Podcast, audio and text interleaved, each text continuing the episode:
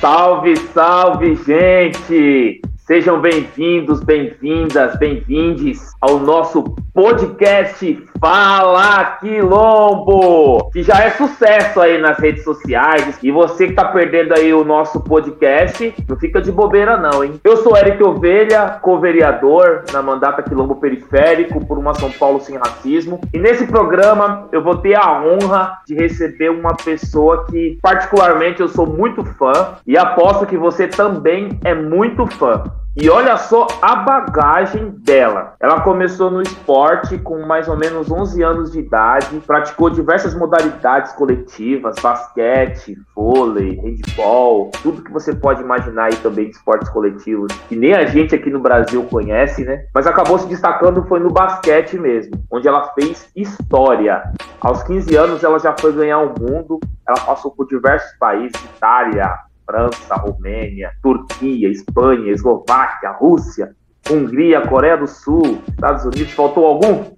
Eu estou falando da, de uma mulher que tem um currículo assim impressionante no cenário esportivo. Ela foi campeã mundial de basquete em 1994, medalhista de prata nos Jogos Olímpicos de Atlanta em 1996, medalha de bronze nos Jogos Olímpicos de Sydney 2000, e além de ter disputado diversos campeonatos por vários clubes no mundo inteiro, jogou a WNBA. Impressionante essa mulher. Estou falando de quem? Estou falando da Alessandra. Alessandra, seja muito bem-vinda nesse programa aqui em homenagem ao Dia do Atleta Olímpico. Você é a nossa convidada. E tamo junto.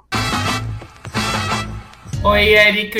É, obrigado pelo convite. É um prazer estar aqui com vocês. É, Para esse bate-papo, né? Compartilhar e também aprender. E é muito bom ter essa interação, é, ainda mais esse momento que nós estamos vivendo. Eu acho que nós, eu, por exemplo, conheci mais pessoas, também compartilhei mais ideias e isso é importante. E todo mundo, e espero que todo mundo, os ouvintes, estejam ligados e gostem desse bate, nosso bate-papo. Como é que tá a Alessandra? Como é que, que, a Alessandra vem fazendo aí? Qual, qual vai estar sendo as ocupações da Alessandra nesses últimos períodos? Bom, é, Eric, é muito interessante falar. Eu sou uma pessoa que eu tenho a, a, minha casa, né? Meu, meu habitat natural, eu falo que é a quadra, né? Eu sou muito. Eu amo, tenho paixão de estar em quadra, ou jogando ou ensinando, mas com a pandemia a chegada da pandemia, eu parei de jogar, não pretendo jogar, então foi uma transição que eu tive que cortar esse laço, né?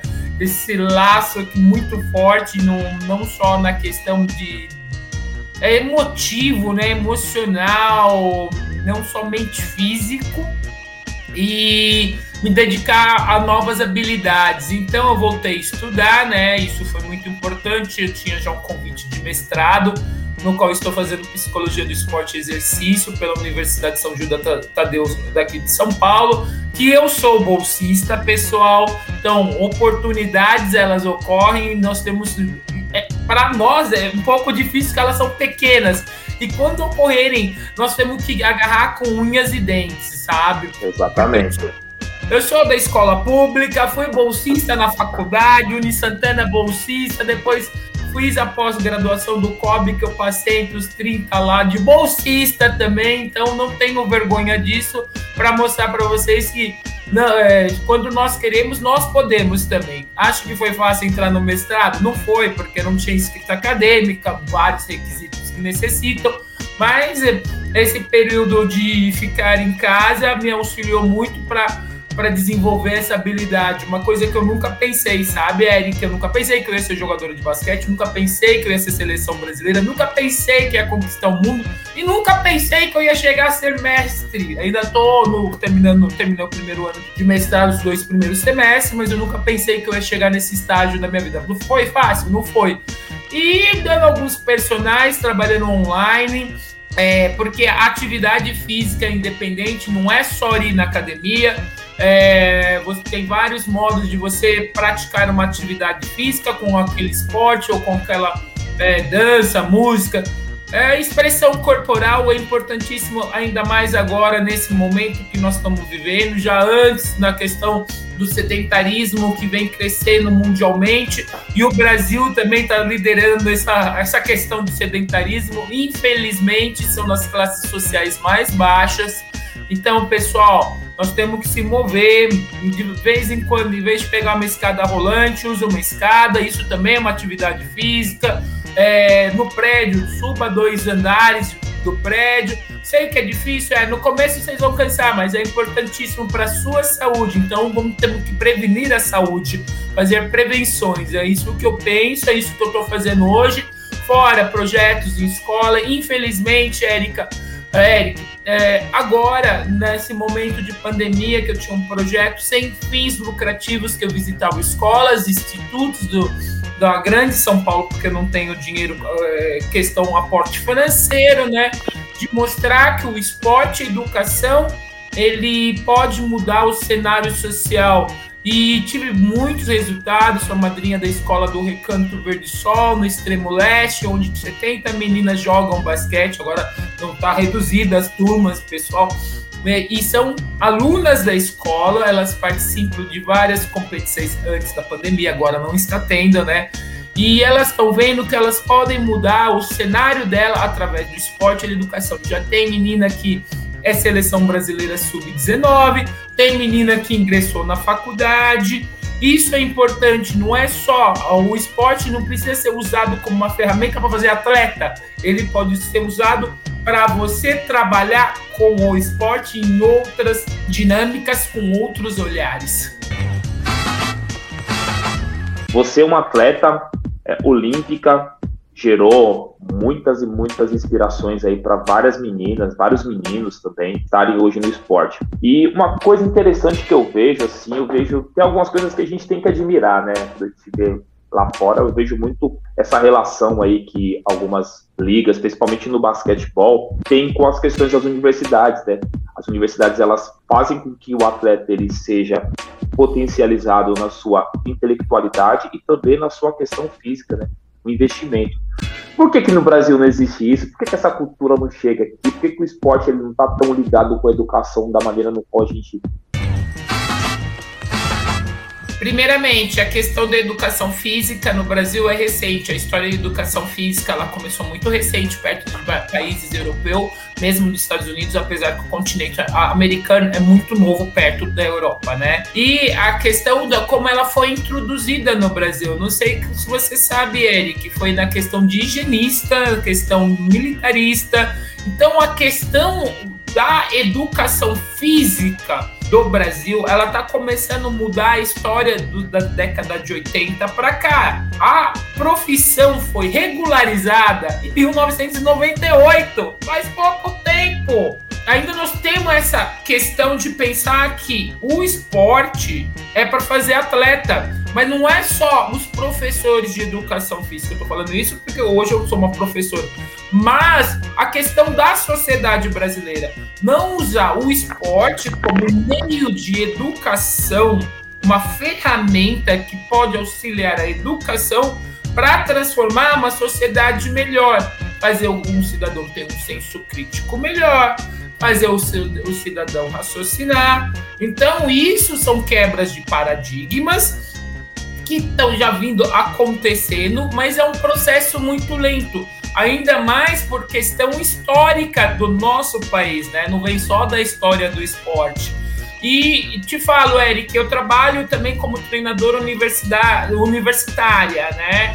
Uh, fui convidada pelo Mackenzie em 2018 eu até fiquei surpresa, né? Porque eu ainda tava jogando, não, tava, não era treinador. Eu jogava, dava aula para criança. Me chamaram, o setor de esporte me chamou para ser técnica da seleção de basquete feminino Mackenzie. Eu cheguei lá e falei assim, mas eu acho que vocês erraram, Alessandra. Olha, olha como eu não tava nem acreditando no meu potencial, né? Eu não, não sou treinador ainda, né? Eu ainda jogo, eu dou aula para criança. Não, mas é, é, esse perfil que nós queremos que, um, que vai nos auxiliar a fazer um grupo coeso. Tem, não é só o Mackenzie, como a Uni Santana sempre deu bolsa para atletas de, de várias modalidades, o Mackenzie já é, são, tem universidades no Brasil, não só em São Paulo, que já está utilizando isso Você não precisa, é, a bolsa não é só pela questão intelectual. Lógico que você não vai lá só pensa em jogar bola, mas você pode conseguir uma bolsa ou de, até desconto, ou 100%, não precisa ser atleta olímpico, pessoal, não precisa ser atleta federado, que isso vai te auxiliar, você vai é, unir o esporte com a educação, fazer é, atividade física e a, federa a FUP também. Então, com vários movimentos. Infelizmente, a pandemia parou agora. Como eu estou envolvida nesse movimento, né? Nós estávamos conversando numa live duas semanas atrás com atletas de vários segmentos, né? Aquele que faz medicina e é paixão pelo, por uma modalidade, outra que usou e está hoje jogando fora do Brasil, mas começou tudo numa faculdade. Então, infelizmente, nós estamos querendo fortalecer mais, ainda mais o esporte universitário para dar mais chances a esses atletas de estudarem, porque quando você para a sua carreira, ou esse vácuo de transição também é um tabu no Brasil, mas eu falo que parece que você morreu perante a sociedade. Isso acontece muito, muito mais com, os, com o futebol do que com os atletas olímpicos. Os atletas olímpicos já pensam em estudar mas nós queremos aumentar é, essa consciência dos jovens e adolescentes que eles também podem dar essa oportunidade, né? E eu luto também para isso, é uma das outras frentes que eu luto, porque se eu estou no mestrado, eu tenho que agradecer as bolsas que eu consegui através do esporte. Então eu não usei o esporte só para ser atleta, eu usei o esporte também para educação, como não acontece, acontece muito nos Estados Unidos, como em outros países, né? importantíssimo isso que você está dizendo. Acho que é fundamental e no começo do, da sua fala você evidenciou também muita questão da saúde e como o esporte ele pode ser encaminhado de uma maneira também multidisciplinar, né? Você está falando de educação, você está falando de saúde, você está falando de nutrição, você está falando de aspecto psicológico, né? Você, uma futura mestra aí na psicologia do esporte, sabe tão bem o quanto é importante a gente estar tá bem com a mente sã e o corpo são para a gente poder é, usufruir do que a gente pode ter de melhor da nossa vida. Então, é importante também que a gente também não entenda somente sobre essa questão do, da, da questão do esporte na universidade. Isso deveria já ser uma praxe brasileira, né? As universidades públicas elas deveriam vir nas periferias e fornecer bolsas de estudos para os atletas de periferia, porque eles vão levar o nome da universidade para sempre no currículo deles. Então, isso é uma praxe, deveria ser uma praxe. A questão mais fundamental hoje, né, no nosso país é a questão da base mesmo, né? Você exemplificou da maneira muito legal a mudança de raciocínio de comportamento referente ao esporte, né? Não trazer o esporte simplesmente como uma mera propaganda política, militar, para dizer que o nosso exército é muito forte, o nosso exército tem pessoas aptas, porque essa é a concepção europeia, né? Espartacus, é, Atenas, eles guerreavam muito, então, para que eles tivessem um exército sempre fluido, sempre é, pronto para a guerra, eles tinham que praticar atividades esportivas nos, nos ginásios esportivos. A nossa concepção de esporte é que ela parte de um outro pressuposto, o que você coloca de uma maneira muito bacana, é essa questão da multidisciplinaridade. Se a gente não prevenir, a gente vai ter uma sociedade doente. Né? A gente tem hoje históricos de uma sociedade aqui, pelo menos no Brasil, né? principalmente nós negros, né? temos um, um índice de hipertensão muito forte, que é uma questão também hereditária. Temos um índice de diabetes muito forte na nossa sociedade. Temos um índice de colesterol, né, triglicérides altíssimo. As pessoas, elas às vezes chegam a infartar e não sabem por quê, porque o triglicérides está altíssimo. Então são comorbidades que nos afetam no dia a dia e uma simples prática esportiva poderia evitar ao máximo é, o gasto com a saúde, né? ao invés da gente gastar com a saúde, a gente tem que ter um pensamento de a gente investir na saúde, né? As pessoas elas falam, ah, vamos, vamos fazer mais hospitais. Importantíssimo fazer mais hospitais, mas os hospitais, eles são para cuidar da doença, quando a pessoa já está doente. Agora, fazer com que as praças públicas elas estejam cada vez mais equipadas, as quadras poliesportivas, os ginásios estiverem cada vez mais equipados, para que as pessoas da cidade, não só os atletas, que são importantíssimos, mas as pessoas da cidade possam usufruir das atividades físicas é fundamental.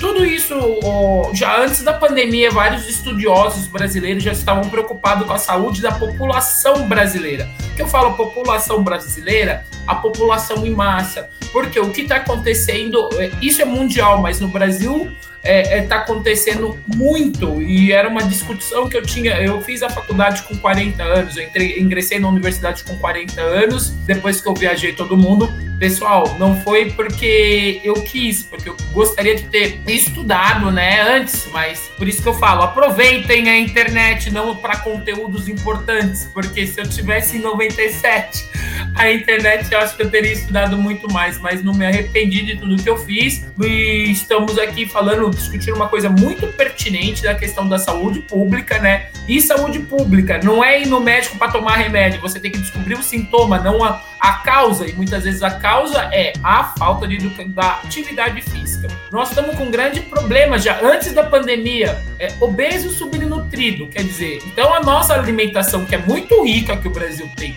tudo que não falta nada, sabe, Eric? Eu fico até triste, nós estávamos batendo um papo antes, porque eu morei em países que sabe que é comer batata cenoura o inverno inteiro, sete meses de inverno com neve, não ter outros, outras fontes de alimentos, que é muito difícil obter vitaminas, enquanto aqui, o que, que nós estamos fazendo? Se empanturrando produtos industrializados, sendo que nós temos uma natureza que impossível não falar tudo que planta dá, e é verdade isso.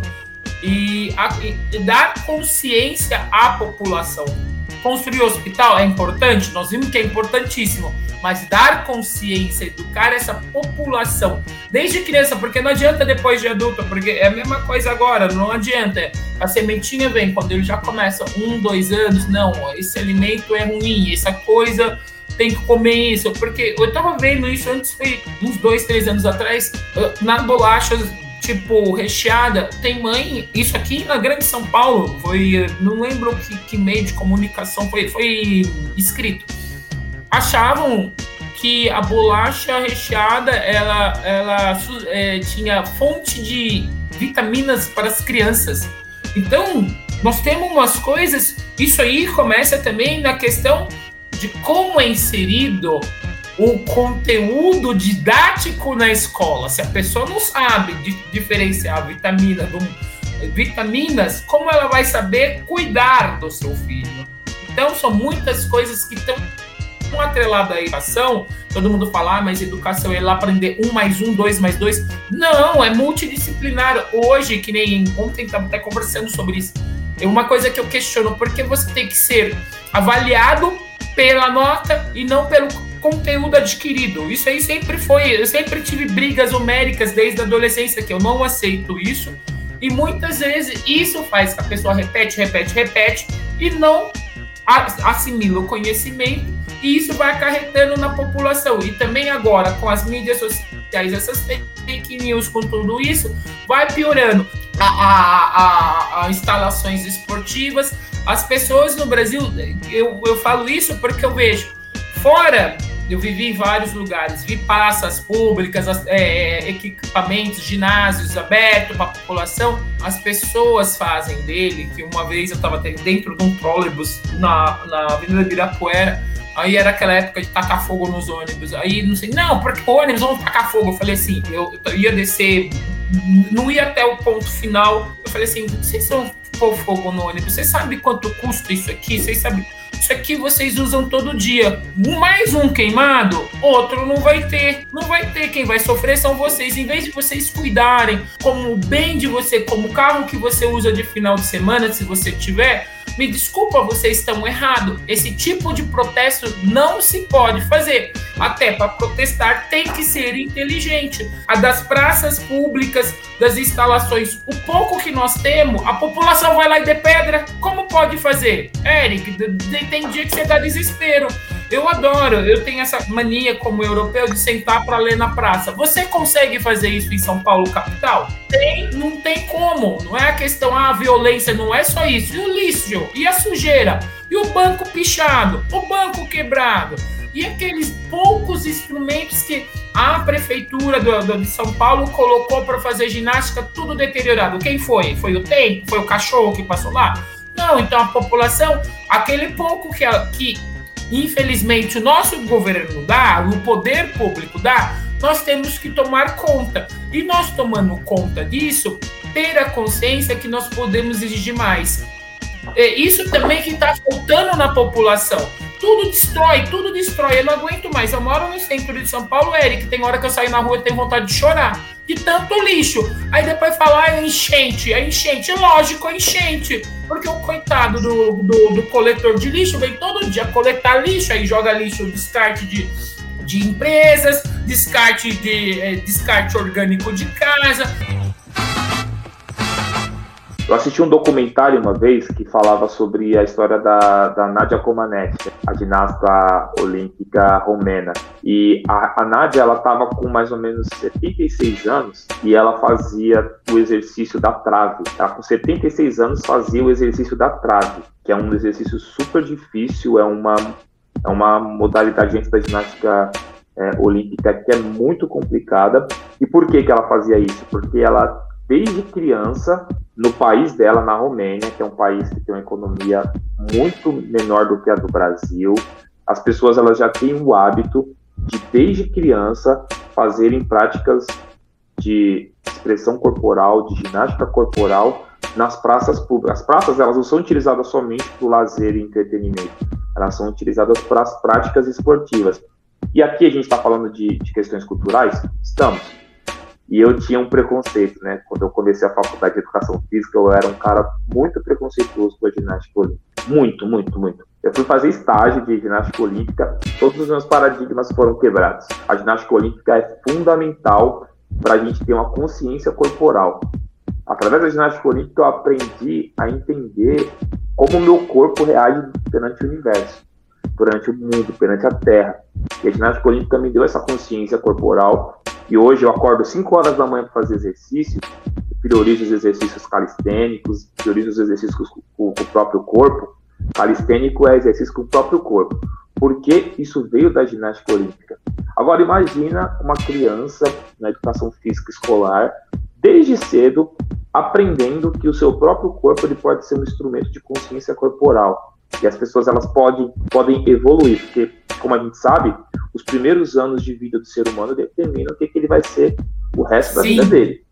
Se ele for um, um ser humano que pratica atividade esportiva, ele vai ser um adulto, vai ser um idoso que vai praticar atividade esportiva, não porque ele quer competir ou algo do tipo. Também é importante para a competição, claro, mas a gente também entende que é uma questão de saúde, né? Uma questão sanitária para a gente mesmo. E isso também culmina dessa consciência de você preservar os espaços públicos e os acessos à cidade. Né? A gente não fica só dependendo do governo para a gente poder fazer as coisas. É, quiçá a gente queria ter um governo que tudo que a gente quisesse, esse governo poder, pudesse oferecer. Se quisesse uma praça pública com todos os equipamentos de musculação, tudo certinho, tudo bonitinho, assim, a gente tem dinheiro para fazer isso, mas o governo ele não vai oferecer isso, justamente porque o, a, a, população ainda precisa chegar num estado de consciência, de educação, no qual eles se sintam donos daquilo. Na verdade, quando você está falando do ônibus, a gente é dono do ônibus. Nós somos os donos do ônibus, nós temos aquilo, aquilo é o nosso dinheiro que está sendo colocado ali. O Estado ele só gere, mas a gente é o dono. Então, cada elemento que você, cada elemento público que você é, através de um ato, de alguma revolta que você está tendo, você acaba depredando ou, ou é, queimando, fazendo qualquer coisa, você está fazendo isso com o seu próprio dinheiro, está fazendo isso com a sua própria qualidade de vida. Então, cada lixo que você joga na rua, cada é, entulho que você abandona em cada local, é algo que você está fazendo em, em, em detrimento de você. Você está se prejudicando fazendo aquilo. Infelizmente, esse nível de consciência a gente ainda vai chegar. A gente ainda está nesse, nesse caminho, mas a gente precisa ter essa consciência de poder conversar sobre isso, né? Como a gente diz, né, a gente precisa ser mais pedagógico nesse sentido. Entender que você falou sobre a questão é, nutricional, a gente tem muito espaço em várias comunidades, em várias quebradas, poderia fazer projetos de hortas urbanas que poderiam meu, economizar muito e as pessoas elas poderiam se alimentar de uma maneira muito mais saudável e evitar tudo isso que a gente está falando. Todas essas, essas três comorbidades que eu falei, é, triglicérides, diabetes e hipertensão, poderia ser evitado simplesmente com alimentação balanceada e exercício físico. A gente economizaria, é, vamos lá, vamos falar uma proporção. Cada um dólar, é uma pesquisa isso, cada um dólar, vamos direcionar pela moeda mais forte do, do mundo, cada um dólar investido em saúde são 10 dólares economizados na doença. Agora pensa, pensa, nessa proporção. Agora pensa nessa proporção financeira para o país. O que, que, o país poderia investir sobrando sempre 10 dólares, sempre, sempre 10, sempre 10? A gente estaria hoje numa condição muito melhor e muito maior do que a gente está hoje. Poderia investir muito mais potencialidade, poderiam exemplificar isso para o mundo inteiro através dos Jogos Olímpicos, né? Porque a gente sabe muito bem o perrengue que o atleta passa na hora do treinamento. Você poderia até falar mais sobre isso. Quais que são as condições hoje que um atleta olímpico tem para poder é, chegar nos Jogos Olímpicos? Sim, é, é interessante o que você estava falando e o que eu mais é, que me surpreendeu que você, eu, eu gosto de ginástica olímpica, eu acho lindo é, expressão corporal, eu imagino, para você foi, isso foi uma quebra de paradigma, Eric, parabéns, porque mesmo nós de outras modalidades, o, o tudo vem com o, conhecimento corporal. Eu fiz é, para aprender a saltar, inclusive, Eric, na minha carreira, no começo da minha carreira, eu tive que fazer trampolim acrobático, porque você pegar o tempo do salto. Então, olha que louco, andar na barra por causa do equilíbrio, porque era muito alta com 14 anos, então você perdeu o equilíbrio que as pessoas pensam, ai, ginástica, sei o que lá. Nós temos ainda muito paradigma para quebrar. Que nem tem um amigo meu que tem um projeto de esgrima. Todo mundo acha que esgrima é esporte para rico e não é. É umas coisas muito loucas que acontecem ainda no Brasil que nós temos que quebrar esse tabu, não é na sociedade em geral. E perante a isso, é, falando da questão do atleta, eu falo, melhorou muito condições. Agora não sabemos porque a pandemia, com tudo que está acontecendo, então o dinheiro tem que ser direcionado à saúde. Espero que seja, seja um pouco direcionado, porque nós ficamos um ano, né? Sem esporte. Não tô, futebol, futebol é outra coisa, gente. Nós estamos falando modalidades olímpicas: vôlei, basquete, esgrima, ginástica, natação. Não tiveram competições, né? Nesse, nesse um ano, desde março do ano passado. E vai prejudicar principalmente a categoria menor, né? Que são os futuros atletas. E, e, fazer atleta no Brasil é tirar leite de pedra. Todo mundo, ah, porque aqui, eu falo, Eric, agora estudando, tudo depois de 15 anos rodando o mundo mais, e conhecer mais de 20 países. Eu morei em 10, eu conheci mais de 20. Eu já fui num lugar que é muito. É, é, é tipo, que a condição econômica é pior do Brasil, como você falou da Nadia Comaneci na Romênia. A Romênia passou por mais de 30 anos de ditadura. Quando eu, eu morei na Romênia em, em 2010, você, Bucareste parecia ter sido bombardeada no outro, um dia antes. louco! Se você visse, é louco! E ter ginásios melhores do que nosso, ter infraestrutura para o esporte, até escolar, a inserção da criança no esporte escolar melhor do que a nossa, né? Então é a questão da cultura e, e questão também de, de, de, consciência da população, que é importante é, é, é não vandalizar, é importante da, da, deles estarem lá. E ainda isso no Brasil nós estamos muito longe, que nem. Nós estamos aqui na Grande São Paulo, nós estamos falando de carência esportiva. Eu morei em Recife. Você imagina no norte e nordeste, meu Deus. Não existe nada.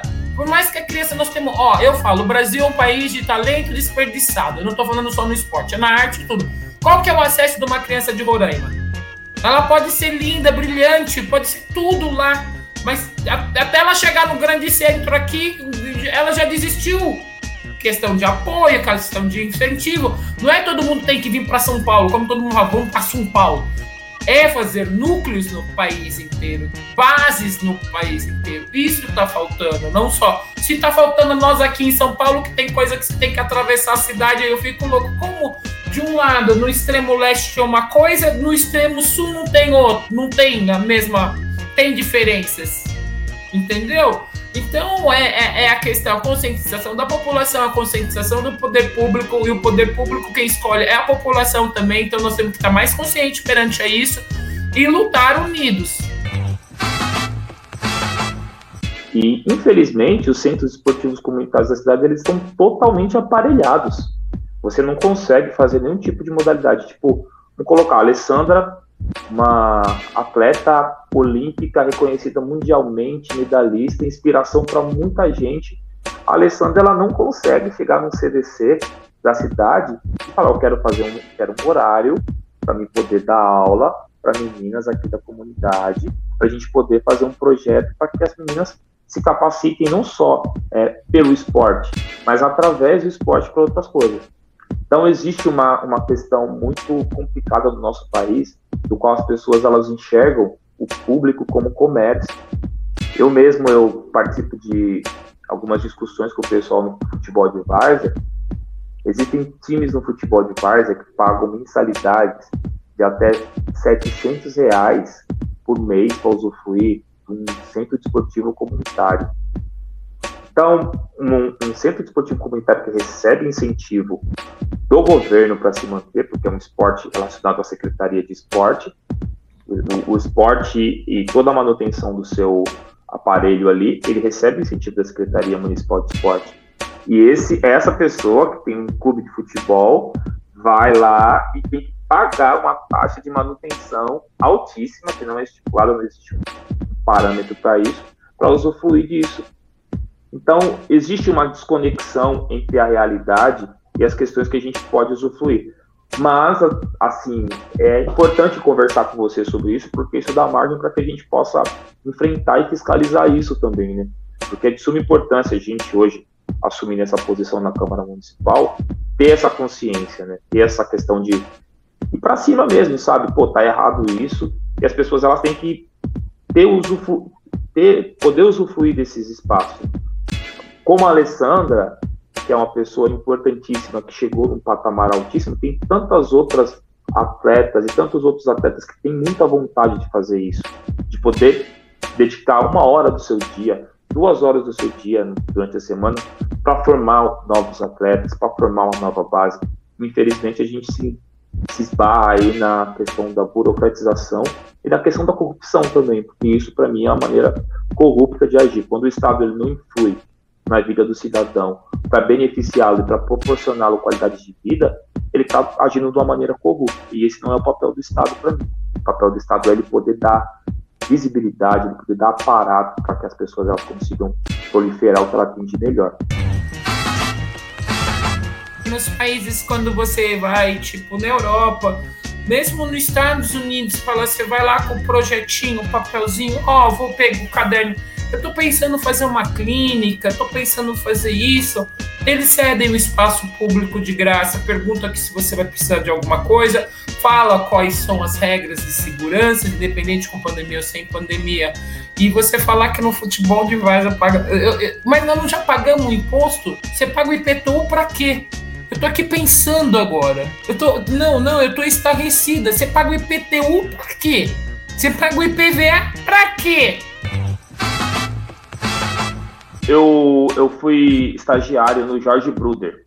Ah, sim! É um clube, o clube eu de conheço. Santo Amaro, Jorge Bruder. Fui estagiário lá. Aí, na época que eu fui estagiário, a gente, nós fazíamos um projeto lá com o pessoal do bairro. E agora o Jorge Bruder ele tem uma, uma parceria público-privada com o núcleo de alto rendimento, né? Sim. Então, existem dois clubes, né? Existe o Jorge Bruder, que está totalmente sucateado, e o núcleo de alto rendimento, que é da iniciativa privada, ele, ele faz parte do projeto do Grupo Pão de Açúcar, né? que é maravilhoso, é um espaço assim potente de pesquisa, é um espaço assim que na verdade deveria ter muito mais visibilidade do que tem. Só que existe um porém, uma situação que, que eu preciso salientar nesse, nesse episódio. Eu fazia esse projeto, eu utilizava um campo de futebol society que foi é, reformado pela iniciativa privada. E na hora da gente poder usufruir do, do, espaço, a gente tinha que pegar a chave com o pessoal que tomava conta do núcleo de alto rendimento. Até então não tinha nenhum problema, eles pegavam no horário certinho, dava a chave pra gente, nós utilizávamos e depois íamos embora. Só que aí, meu plano de estágio acabou. E a diretora do Jorge Bruder mudou, mudou, mudou a legislação, aí mudou a direção. E aí eu fui lá conversar com o diretor, né? O novo diretor. E aí eu fui lá conversar com ele, falei que o pessoal me conhecia, que já tinha um projeto, que a gente queria continuar um projeto. E aí ele me virou e falou: é o seguinte, você quer continuar um projeto? Tudo bem, só que a gente vai cobrar uma taxa de manutenção. Eu falei, mas como assim cobrar uma taxa de manutenção? É porque a gente gasta energia, a gente gasta isso, gasta aquilo. e a gente tem uma parceria com o núcleo de alto rendimento e, esse espaço ele agora é cobrado. Eu falei, como assim? Aí eu falei, aí para desencargo de consciência, eu falei, qual que é o preço que a gente que vocês cobram para a gente também poder utilizar? Aí eles falaram, é, o dia é 700 reais. Eu falei, como assim? Para me utilizar um dia é 700 reais? Eu falei, isso está errado. Isso cabe uma denúncia ao Ministério Público para ele averiguar a situação que está acontecendo. Só que aí eu fiquei tranquilo. Eu falei, não, deixa estar, porque vai chegar uma hora que o Ministério Público vai saber sobre o que está acontecendo nesses centros esportivos municipais. E hoje a gente tem um aparato para a gente poder fazer isso, que é a mandata. A mandata ela está aí justamente para poder exemplificar isso. Então veja bem, né? A gente está conversando sobre o Estado influenciar na vida das pessoas de uma maneira positiva, só que existem alguns agentes que utilizam isso como ponto de comércio. Utilizam, fazem a mesma coisa que, que diversos setores da sociedade fazem, né? Porque para mim não diferencia nada uma pessoa que pega tá com fogo no ônibus, uma pessoa que quebra uma praça pública, de uma pessoa que utiliza o, o aparato do Estado, o aparelho do Estado para lucrar. Então, existem essas coisas, né? Existem. Então, é, infelizmente, o caminho ele é longo, mas nós somos persistentes. Nós vamos conseguir fazer uma reviravolta. É, outro dia, agora na questão da pandemia, fui no posto me informar. Sou profissional, sou da área da saúde, fui me informar no posto perto da minha casa, no centro. Aí eu perguntei, a mulher veio com duas pedras. Aí depois se era para tomar shape, sei o que lá, papapá, na época que eu que ainda tava, que eu queria, é, se tivesse, como o posto é do lado da minha casa, duas ruas, eu falei assim, se vão jogar fora, vamos ver se tem, eles ligam todo lado o posto. Aí foi uma segunda vez, a mulher, mesma coisa. Aí nessa segunda vez eu falei, eu quero falar com a diretora do posto, mas nem me apresentei como jogadora, nada. Falei, é, então, a população acha é, o mesmo caso, abuso de poder. Nós temos que ter que educar a população para ser um agente público, independente da área que ele trabalha, porque essa pessoa, o, o, o ginásio, a instalação era pública, mas ele usou esse dinheiro para quê? Porque não faltou para a instalação. Porque quem paga a luz somos nós, que nós já pagamos, está embutido nossa, no IPTU. Então, e são essas coisas que eu fico muito estarrecida na popula é, é, no, no, Brasil. A questão, o governo é corrupto? É, mas tem pessoas que trabalham para a população que também faz essa vez, essa vez de querer a, a vantagem. Eu quero tirar vantagem, como no bilhete único, e tudo acontece. Esse problema da nossa, da nossa, da nossa sociedade, eu, eu, eu fico louca, porque nós temos que cortar porque se você, mesmo na Europa, eu já vi brasileiro na Europa, tipo na Itália, que você, você é o ticket do ônibus, não tem cobrador, ele vai lá, põe, timbra e segura. Quando se entra o, nós falamos em italiano, controllore, que é a pessoa, o fiscal, né, controllore. Aí você tem que mostrar, senão você paga multa. Se você, dependendo, se você, o, o seu status no, no, país, você pode até ser convidado a se retirar. Não é só com brasileiro. Por que os brasileiros respeitam isso lá e não respeitam aqui a catraca do metrô? Por que nós temos que ser diferente fora do Brasil e não podemos. Nós não, isso, sabe o que é isso? É não amar o seu próprio país, não querer o melhor do seu próprio país. Então, até isso, voltar esse amor à pátria, a responsabilidade com a pátria, o impacto que você pode dar dentro da sua casa. Eu explico bem para as crianças, na sua rua, na sua comunidade, em todos os setores. É isso que eu tento fazer. Que nem você estava falando do projeto Recanto do Verde Sol. O professor pediu uma ajuda, eu fui lá conversar com as meninas, quando eu vi 30 meninas, que é difícil você ver 30 meninas numa escola praticando uma atividade física, qualquer que seja, não é só basquete. Até queimada hoje não tem. É uma atividade física. Eu fiquei muito encantada, comecei a ajudar. Não fui pedir ajuda para o poder público, foi ajuda de amigos que nós vamos falar. Nós temos que começar, já que não começa do macro para o micro, nós temos que impactar do micro para o macro, mostrar que elas querem ser diferentes. E desde o dia foi uma palestra só que eu falei assim: olha, eu tive a oportunidade, como vocês aí, o professor é bom demais. Isso também depende de nós, professores. Você sabe, você é um professor também, independente se é educação física ou outra disciplina. é, qual o impacto que nós temos nessa população nova. E eu cheguei e falei assim: nós, é, eu também passei dificuldade, perdi minha mãe, meu pai, sou da periferia do centro, Bela Vista é pior porque as crianças são invisíveis no centro, você sabe, Eric, é mais do que na periferia. E falei assim: eu tive essa oportunidade de uma escola pública. Amem a escola, eu vou auxiliar vocês naquilo que eu posso, mas agarrem todas as oportunidades que vêm aparecendo. E elas escutaram entendeu? Então isso também não foi só porque, ah, é porque você é Alessandra, sei o que lá, papapá. Foram três, quatro palavras que modificaram, que elas viram, começaram a sair do bairro, viram que elas podiam conquistar, foram na Graded jogar, foram no Pinheiro jogar. Então aquilo até foi motivando, elas viram que elas poderiam mudar. Então também acreditar naquela oportunidade que dão a vocês, entendeu? Que não adianta eu, o Eric ou uma outra pessoa ir dar uma, uma, uma, uma oportunidade, dependente de onde você estiver, a pessoa, ó oh, céu, ó oh, vida, ó oh, tristeza. Não, gente, todo dia acordar e falar assim: eu tenho mais um dia para vencer, um dia vai ser duro, vou receber muito não, mas não desista. E é assim que vai a vida. Então, as oportunidades estão, nós temos que mudar já que nós não conseguimos mudar do macro para o micro todos os problemas sociais que nós temos em São Paulo, nós estamos falando aqui da cidade de São Paulo, mas no Brasil inteiro, nós vamos começar do micro para o macro e chegar lá e mostrar: olha, aqui minha rua, ela tá limpa, tá faltando luz, mas não arrumamos tudinho. Agora nós queremos, porque aí eles não vão ter como negar, que vão mostrar que vocês impactaram no, aonde vocês moram. Então, e assim, eu sei que é difícil, é. Você acha quantas vezes eu tive que. Eu moro no centro, tem gente que acha que eu moro na Zona Leste. Como você tá lá na Zona Leste? Mas quantas viagens eu fiz de uma hora e meia, trem até Itaquera, van, sei o que lá, papapá, já caí até de trem em Guaianazes, que me jogaram do trem, imagina, dois metros caindo do trem, não sabia, caí no buraco do vão da plataforma, mas eu não desisti, porque eu queria mudar um queria mostrar para elas que nós podíamos mudar a realidade. Ainda não começamos, vamos mudar muito mais. Isso é só o começo. Mas o importante é isso, também acreditar, não é chegar, ficar em casa, ah, céu, ó vida. Mas ir lá lutar, porque elas treinam, estudam todo dia, mesmo nessa pandemia, quando tu tava lá, tinha muita criança lá fervendo, fervendo, elas estavam dentro de casa se cuidando e sabendo a importância que agora, quando puder sair, elas vão treinar. Treinaram todo dia dentro da sala, aquelas que não tinham celular arrumavam como fazer o treino, a lição de casa também, e não reclamaram. Parabéns, Alessandra, parabéns. Isso mostra o, o, o, caráter, o amor que você tem pelo que você faz. Muita, muita alegria de estar usufruindo desse tempo.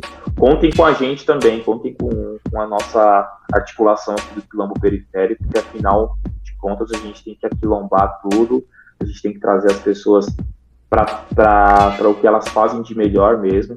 Isso é um projeto importante. Aqui na Zona Sul eu vou participar agora no sábado de um, de uma visita num projeto de um amigo meu, Jackson. Estiver escutando, um forte abraço para ele.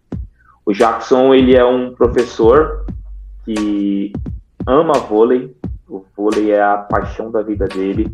Ele é uma pessoa maravilhosa, super talentosa.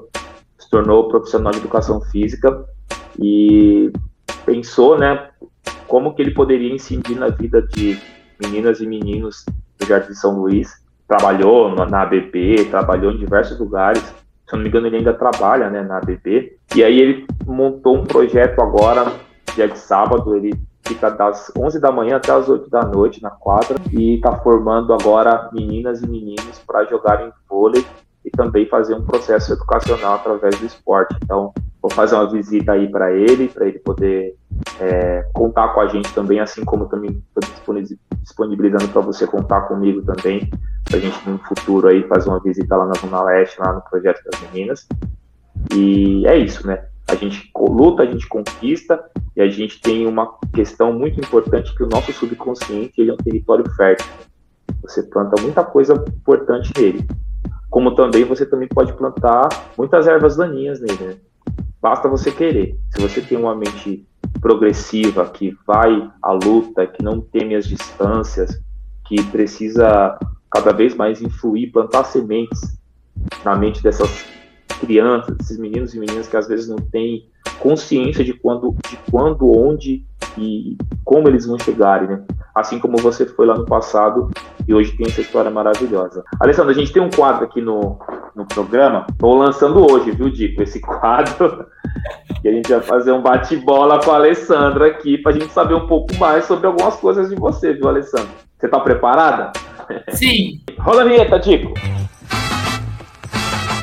Vamos lá. Alessandra, bate-bola com a Alessandra. Alessandra, um livro preferido? Arquipélago Gulag, Alessandro Solestin. Uma bebida? Vinho, apaixonada. Um hobby? Nossa, cozinhar e viajar. Uma música? De volta para casa, Legião Urbana. Sonhei com essa música há muitos anos na minha vida. Aí é bom, hein? É, um filme? A cor púrpura. Uma banda, um grupo ou, ou algo assim. Cantora, cantora. Apaixonada. Um animal. Um animal. Girafa. Me representa. Você deve ter escutado, tô sofrendo muito bullying com isso, né? Sim, a girafa. Sabe, mas eu sei lá, porque é diferente, dois metros, entendeu, Eric? Eu nunca levei o. Tipo, lógico, tem coisa que piada pesada que eu escuto até hoje. Eu de, antes da pandemia, uma vez eu tive que fazer o cara sair do metrô na estação Paraíso às 11 horas da noite. Todo mundo olhou, eu falei, sai agora. Porque foi pesado. Mas, tipo, girafa, não sei, é, entendeu? É, um sonho viajar o mundo, dar volta no mundo, é um sonho meu. Infelizmente a pandemia atrapalhou alguns planos. De Alessandra para Alessandra. Nunca desista. Você sempre alcançará. Nossa. Alessandra, se a Alessandra fosse a presidenta do Brasil hoje, o que ela faria? Cara, é complicado. Se eu fosse a presidenta do Brasil hoje, primeiramente, uma limpeza de personagens históricos que estão na política brasileira, começando isso. Depois, saúde e educação para a população. Tem, tem muita gente lá que tem que sair de lá, entendeu? Já faz tempo, já, já, já, já, já, já até perdeu o prazo de validade que está lá. Não é só é, perante do, do, do grupo, do clã que paira a nossa capital. E, e, e, começar tudo do zero. Fazer uma. Olha, eu vou falar para você.